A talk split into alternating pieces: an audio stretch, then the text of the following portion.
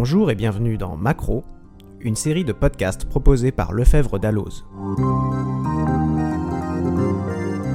Macro, c'est un traitement de l'actualité qui s'offre l'espace du recul et le temps de l'approfondissement. Alors on s'installe confortablement et on se laisse porter par sa curiosité dans un monde où tout va décidément trop vite. Aujourd'hui, nous abordons la question de l'emprise et des violences au sein du couple, sujet malheureusement ô combien important et d'actualité en pleine médiatisation de l'affaire Magali Blandin, tuée par son mari. Cet événement tragique nous ramène à la réalité du fléau des féminicides qui fait une victime tous les trois jours en France. Autour des victimes, mais aussi des auteurs de l'emprise et des violences au sein du couple, interviennent de nombreux professionnels, avocats, magistrats, psychiatres ou associations de défense des victimes. Pour parler de ce sujet, nous recevons aujourd'hui Isabelle Rome. Bonjour. Bonjour. Vous êtes magistrate haute fonctionnaire à l'égalité femmes-hommes du ministère de la Justice et vous avez coécrit avec Éric Martinan l'ouvrage L'emprise et les violences au sein du couple, édité chez Dalloz. Alors avant d'aborder le fond du sujet, euh, pourriez-vous brièvement présenter aux auditeurs votre parcours jusqu'au ministère de la Justice? Alors presque 35 ans de parcours et mon premier poste a été juge de l'application des peines dans les prisons de Lyon. Pour moi, ça a été une expérience très marquante, cette découverte de la prison, ce choc carcéral. Et en fait, j'ai compris beaucoup de choses euh, lors de cette expérience. J'ai compris qu'il fallait beaucoup travailler pour la réinsertion, qu'il fallait aussi agir dans le domaine de la prévention afin d'éviter le passage à l'acte qui ensuite peut inscrire dans un engrenage. Et puis j'ai appris à travailler dans la pluridisciplinarité. Et d'ailleurs, le livre que nous venons de sortir chez Dallos est un livre pluridisciplinaire. Ensuite, j'ai occupé euh, toutes les fonctions de juge pénal au siège, euh, juge d'instruction, juge des libertés de la détention. Je m'arrête quelques secondes sur ce, poste de juge des libertés de la détention parce que c'est une fonction qui est souvent mal aimée, peu considérée, mais pour moi, cette fonction, c'est presque la quintessence de la mission du juge. Le juge, c'est le gardien des libertés individuelles, article 66 de la Constitution, et donc le juge des libertés de la détention, eh bien, c'est ce juge.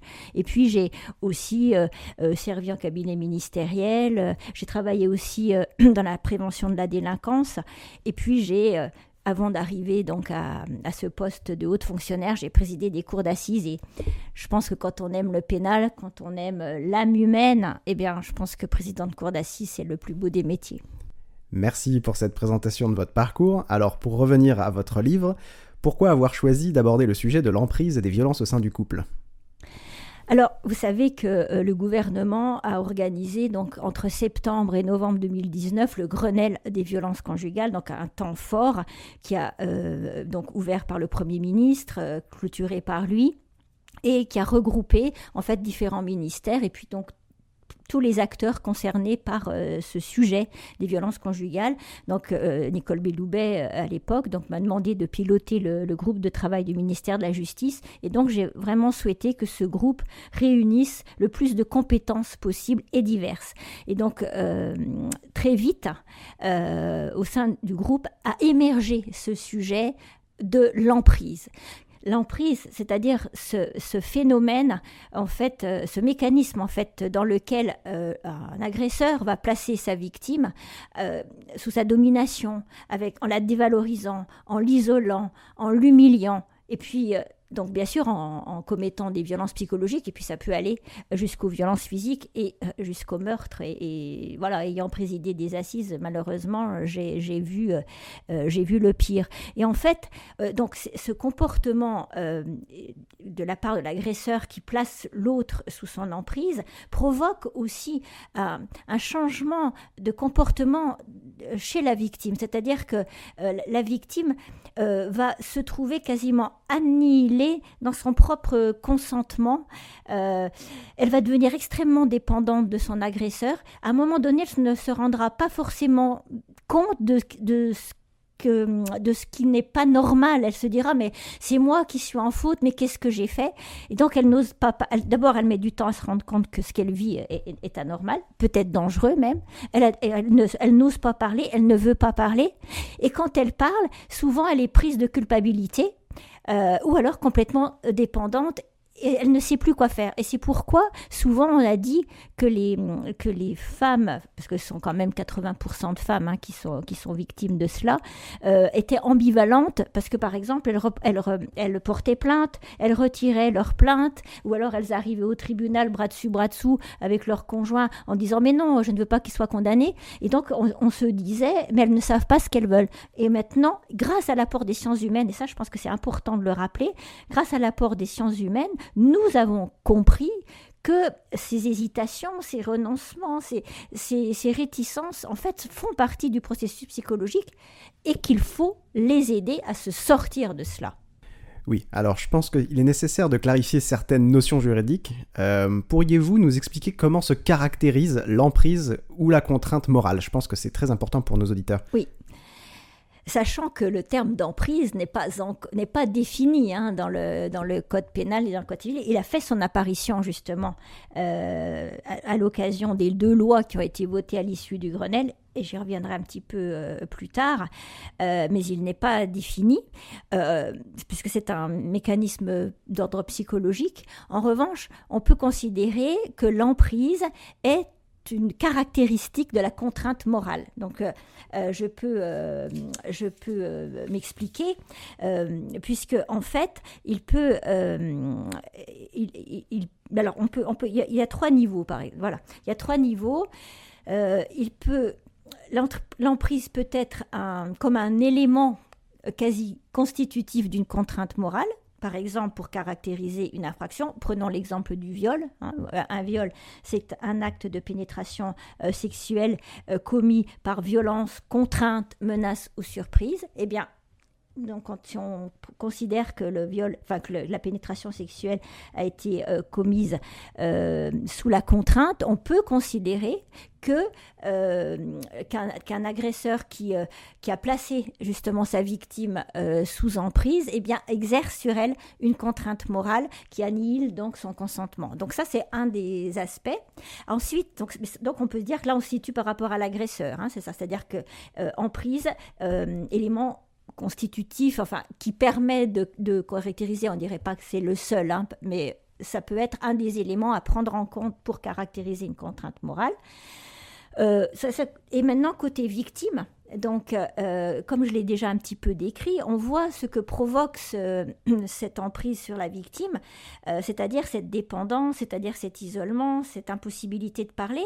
Et donc, il faut l'aider à parler. Et parfois, et c'est là que nous sommes allés assez loin et que le législateur est allé loin et que euh, nous avons pu le faire aussi grâce à, l'appui du Conseil national de l'ordre des médecins.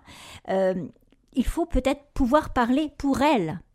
Alors c'est vrai qu'on va loin en termes de consentement et donc c'est euh, ce qui a été décidé donc en modifiant donc l'article 226-14 donc du code pénal qui permet dorénavant à un médecin ou à un soignant de porter des faits de violence conjugale, donc à la connaissance du procureur de la République, s'il estime en conscience euh, que euh, la victime euh, est en situation de danger immédiat et sous une contrainte morale caractérisée par l'emprise. Voilà.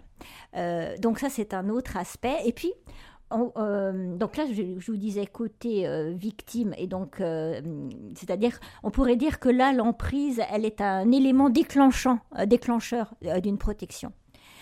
Et il y a encore un autre aspect qui peut être intéressant aussi à, à noter, parce qu'il y a une jurisprudence à ce sujet, c'est que lorsqu'une victime, une personne, lorsqu'une personne justement est victime de cette emprise, eh bien, si elle commet certains faits euh, répréhensibles, elle peut éventuellement euh, être exonérée de sa responsabilité parce qu'elle est euh, dans un état de contrainte morale du fait de cette emprise.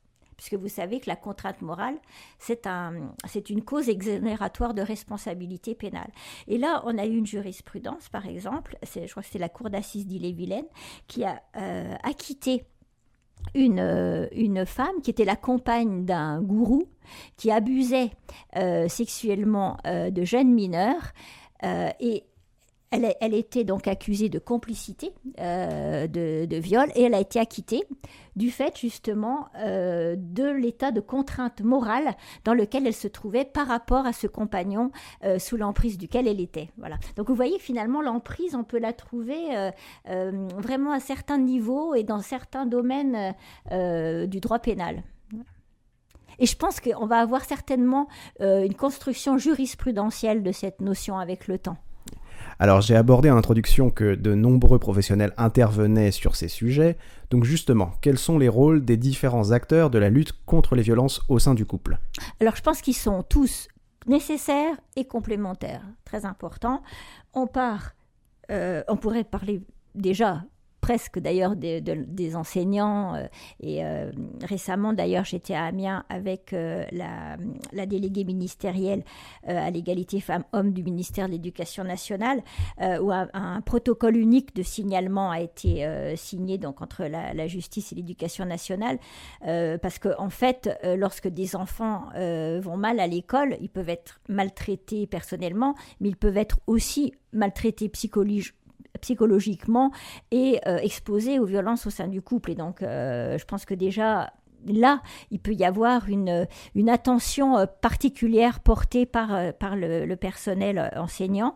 Et puis ensuite, c'est bien sûr les, toutes les associations qui sont souvent les, les premières à recueillir la, parole, la parole des victimes et puis à les accompagner. Ensuite, il y a les avocats, évidemment, hein, qui, vont être là pour présenter des, les assister, présenter les requêtes et puis les assister ensuite tout le long de la, de la procédure. Les avocats ont un rôle très important. Nous travaillons d'ailleurs vraiment en bon entendement euh, avec le Conseil national des barreaux, les travailleurs sociaux hein, euh, en pour l'accompagnement en termes de logement, euh, les psychologues, les psychiatres. Il faut les aider à sortir de cette emprise parce que, comme je vous le disais, elles sont tellement dépendantes souvent qu'elles ont du mal, donc il faut les aider. Et puis ensuite, bien sûr, les policiers et les gendarmes hein, qui vont euh, recueillir les plaintes, il faut qu'ils soient euh, formés. Alors, il y a des efforts qui sont faits en la matière. Euh, il y a une grille d'évaluation du danger qui a été justement élaborée pendant le cadre du Grenelle qui, je pense, est un bon outil euh, pour leur permettre de, décortiquer bien les choses et, d'essayer d'identifier justement euh, s'il peut y avoir des violences conjugales. Et puis ensuite, euh, n'oublions pas les magistrats, hein, voilà toute la, toute, toute la chaîne judiciaire. Et là aussi, nous avons fait, nous faisons un effort important en termes de formation.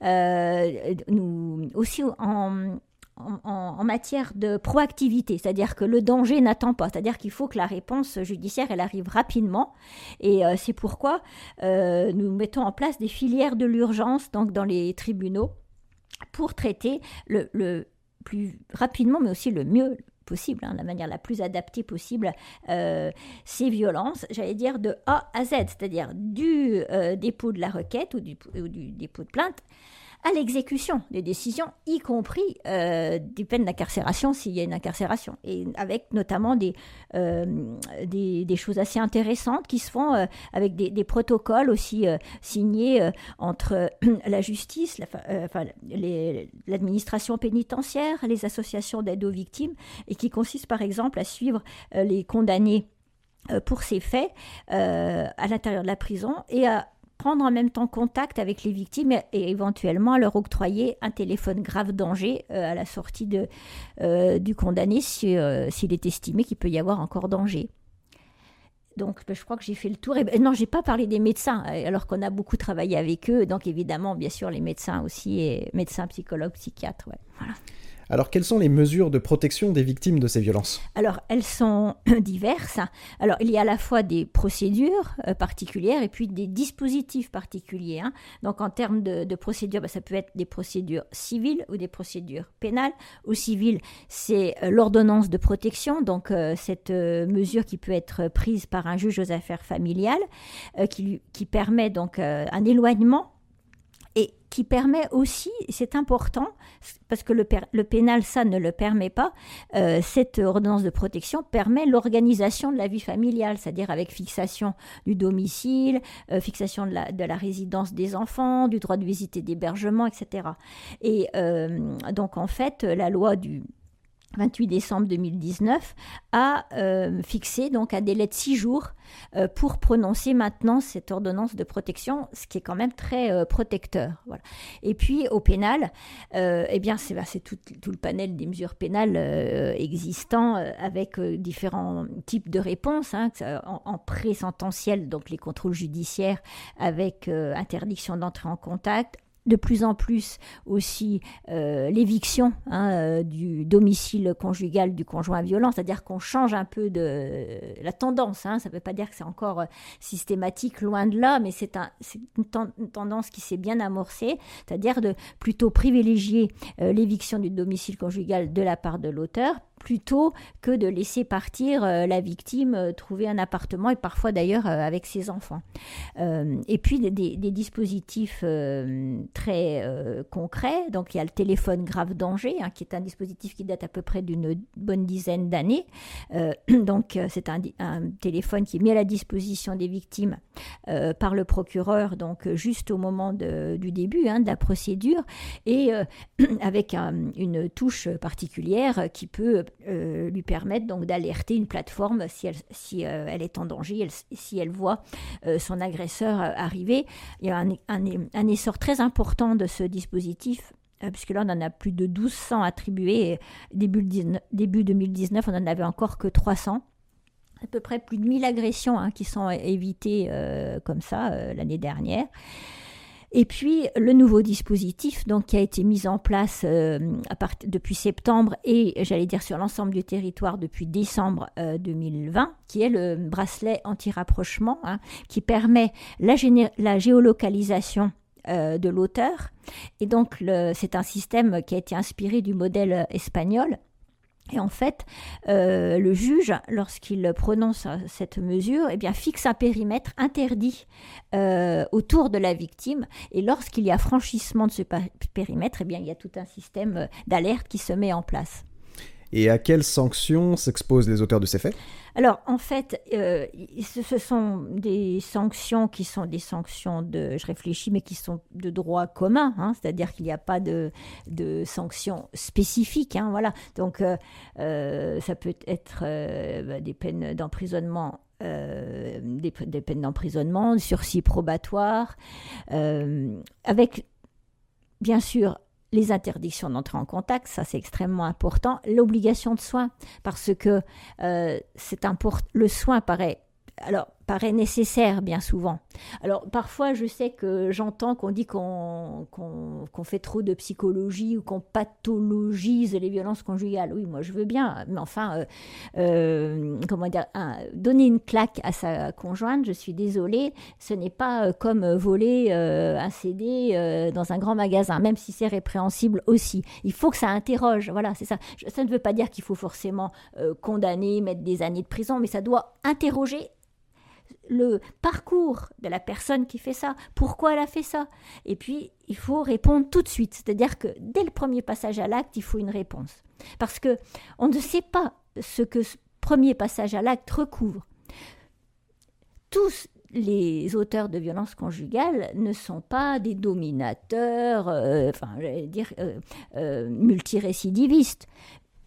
Donc, s'ils le sont, bah, il faut les prendre en charge tout de suite et très sérieusement.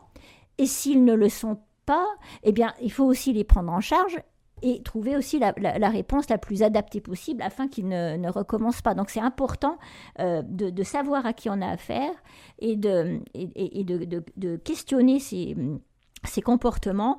Euh, on sait aussi qu'un euh, un certain nombre de, violences sont commises dans un contexte d'alcoolisation. Donc évidemment aussi tout ce travail sur les dépendances. Donc ça voilà. Donc tout ce qui concerne le soin est important.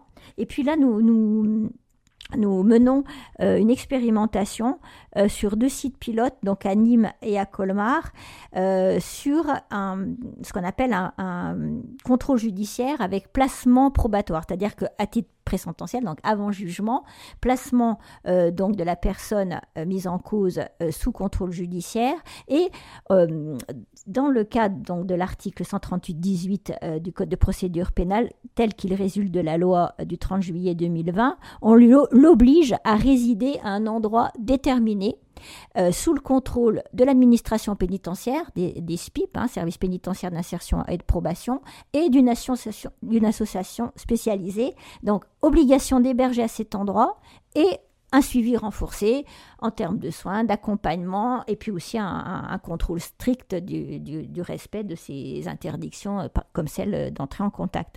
Et parce que euh, dans certains cas, c'est important euh, qu'on ne laisse pas choisir l'hébergement ça fait partie aussi euh, de la prise de conscience imposée. Parce que malheureusement, dans ces affaires de, j'aime pas dire affaires d'ailleurs, euh, dans ces procédures de, violence conjugale, on se rend compte, et bon, euh, je veux dire, moi j'ai 30 ans de pénal, donc je veux dire, je sais de, je veux dire, ce que sont ces profils. les auteurs ont tendance à banaliser ou à minimiser les faits. Ils, ils ne les nient pas forcément, ce n'est pas forcément comme euh, euh, les, les, auteurs de, de, de, violences enfin de viols, etc. Même si bon, il y a aussi des viols conjugaux, mais disons euh, de, de viols hors sphère familiale, qui eux nient souvent. Là, on n'a pas forcément des gens qui nient, mais qui banalisent ou minimisent. Et on, on se rend compte que si ils vont être domiciliés chez leur cousine, leur belle-sœur, etc., eh bien, souvent, ça va encore renforcer ce sentiment euh, de, banalisation, en disant, bah oui, mon pauvre petit, euh, voilà, t'es bien malheureux, et que finalement, euh, imposer ce logement tiers peut être aussi intéressant. Très bien. Pour conclure, comment pensez-vous que ce dispositif légal pourrait être amélioré? Alors, euh, comme je vous l'ai dit, deux lois ont été votées euh, donc à l'issue de, ce Grenelle des violences conjugales, 28 décembre 2019, 30 juillet 2020. Donc, on peut dire qu'il y a des avancées législatives euh, importantes hein, qui, sont à constater. Donc je pense que la, première des priorités, c'est d'accompagner hein, euh, euh, ces lois dans leur mise en œuvre, garantir leur effectivité. Et, le, groupe de travail que je pilote ne s'est pas arrêté. Hein. comme je le dis souvent, le rideau n'est pas tombé le 25 novembre 2019, fin du Grenelle. C'est-à-dire que nous continuons. Et là, vous voyez, par exemple, très concrètement, s'agissant de, de la modification euh, du code pénal sur le secret médical, nous avons euh, élaboré un vademecum avec le Conseil national de l'ordre des médecins et la haute autorité de santé, justement pour aider les soignants à signaler, à évaluer euh, la situation de danger immédiat, la situation d'emprise, et aussi en expliquant le circuit de signalement, parce que c'est bien beau de, demander, enfin, ou de proposer, de permettre aux médecins de signaler, mais si après on ne fait rien du signalement, c'est très grave. Donc là, justement, j'allais dire, on, essaye de faire du humain et euh, des protocoles d'ailleurs locaux euh, sont signés, euh, de, commencent à être signés donc entre des parquets et des conseils départementaux de l'ordre des conseils départementaux euh, de l'ordre des médecins, justement pour euh, euh, bien que ce circuit de signalement fonctionne. Et puis un autre exemple, c'est pour garantir aussi l'effectivité de ce délai de six jours de prononcer l'ordonnance de protection, un travail qui se fait dans le cadre d'un comité national de l'ordonnance de, de protection, présidé par Ernestine Ronet, qui est une grande voix des violences faites aux femmes et euh, justement pour euh, euh, avoir des remontées, j'allais dire quasiment en temps réel des juridictions, voir comment ça se passe, voir ce qui peut coincer, voir ce qu'on doit améliorer, et tout cela en permanence. Donc l'accompagnement pour garantir l'effectivité, et puis peut-être à moyen terme quelques évolutions. Alors peut-être, mais je ne pense pas dans l'immédiat, mais à terme, peut-être pourrons-nous aller un petit peu plus loin euh, sur les conséquences à tirer euh, des violences conjugales sur l'exercice de l'autorité parentale. il y a eu euh, quelques premières mesures qui ont été prises, notamment en permettant au, au juge pénal de statuer sur l'exercice de l'autorité parentale également. peut-être qu'on pourra aller un jour un petit peu plus loin et peut-être à très long terme, mais peut-être arriverons-nous un jour à des juridictions spécialisées, mais voilà, ce n'est pas, sur, ce n'est pas à l'ordre du jour, mais peut-être un jour faudra-t-il se poser cette question. Isabelle Robe, merci beaucoup. Je rappelle le titre de votre livre, L'emprise et les violences au sein du couple, édité chez Dalloz et coécrit avec Éric Martinan. Merci, merci beaucoup Cyril de, de, ce moment et merci aussi à, la, maison d'Alos de, nous faire confiance. Hein.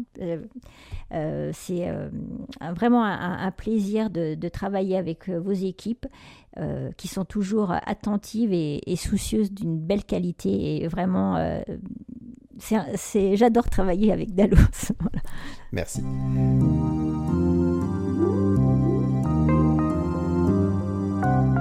Au micro de Macro, c'était Cyril Tani. Rendez-vous très prochainement pour un nouveau podcast et d'ici là, restez curieux.